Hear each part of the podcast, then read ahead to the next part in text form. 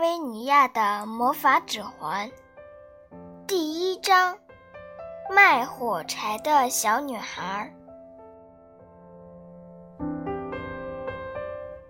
故事发生在米兰的一个圣诞夜。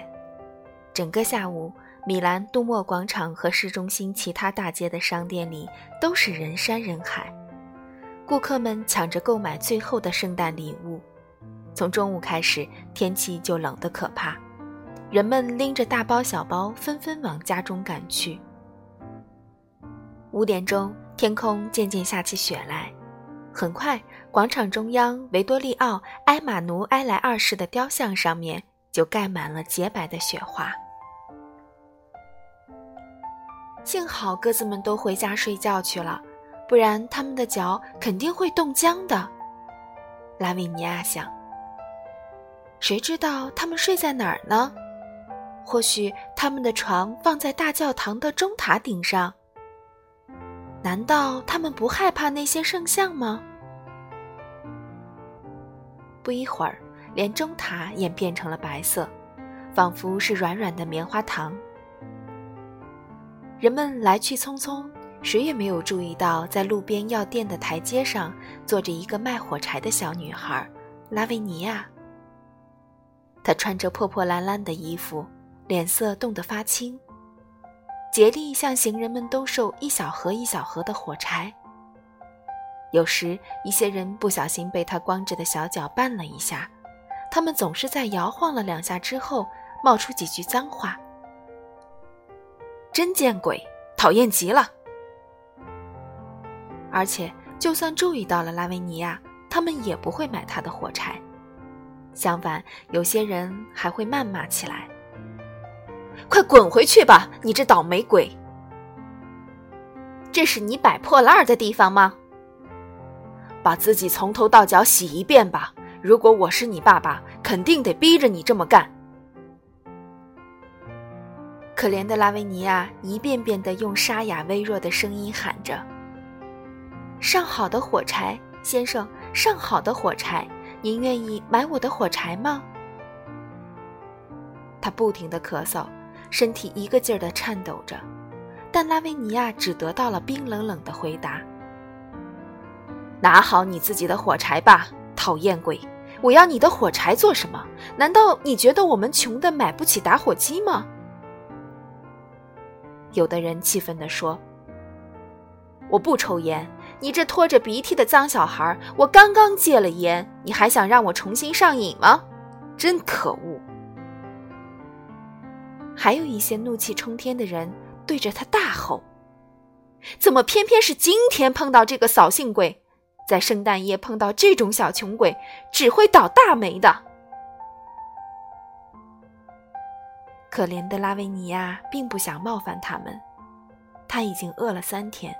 只想卖掉一些火柴，挣点钱，给自己买一杯热乎乎的巧克力奶，一个小面包和一些小饼干。如果能再买一双带绒毛的小鞋子就更好了。他的双脚踩在满地的冰雪和小石块上，难受极了。但是谁也没有买他的火柴，一个人都没有。已经快八点了，这时来了一个穿蓝色紧身外套的警察，因为要在圣诞夜值班，他一脸的不高兴。看到浑身脏兮兮的拉维尼亚，他不耐烦地用脚碰碰他，说：“没有许可证，你不能在这儿卖火柴，哪儿都不能卖。严格说来，我应该逮捕你，但既然是圣诞夜，我就睁一只眼闭一只眼吧。但是你得赶紧滚开，知道吗？快点回家。”消失的越快越好。说的倒容易，拉维尼亚连家都没有，她只是一个卖火柴的小女孩。那些可怜的卖火柴的小女孩是没有家的。警察边走边搓着手取暖，留下拉维尼亚一个人孤零零地坐在药店门口的台阶上，口袋空空的，又冷又饿。最后一批客人也离开了广场，朝着电车车站走去。市长赠送给市民们的圣诞树矗立在广场中央，上面有数千盏小灯在闪闪发光。但是拉维尼亚知道，这些灯不像蜡烛的火焰，就算靠得再近，也不能让他感到一丝的温暖。况且广场中央并没有屋檐可以躲避风雪，拉维尼亚不得不暴露在漫天飞舞的雪花中。尽管这个场景像圣诞节贺卡上的画一样美，但是对于可怜的拉维尼亚来说，这一点用也没有。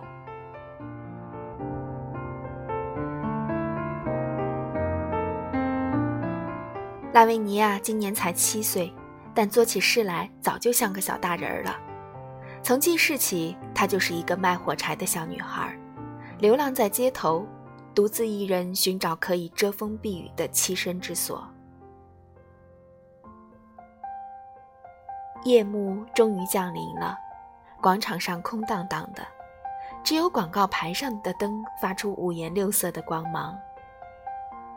天气越来越冷。拉维尼亚用破破烂烂的衣服裹紧自己，缩成一团，头靠在墙壁上，慢慢睡着了。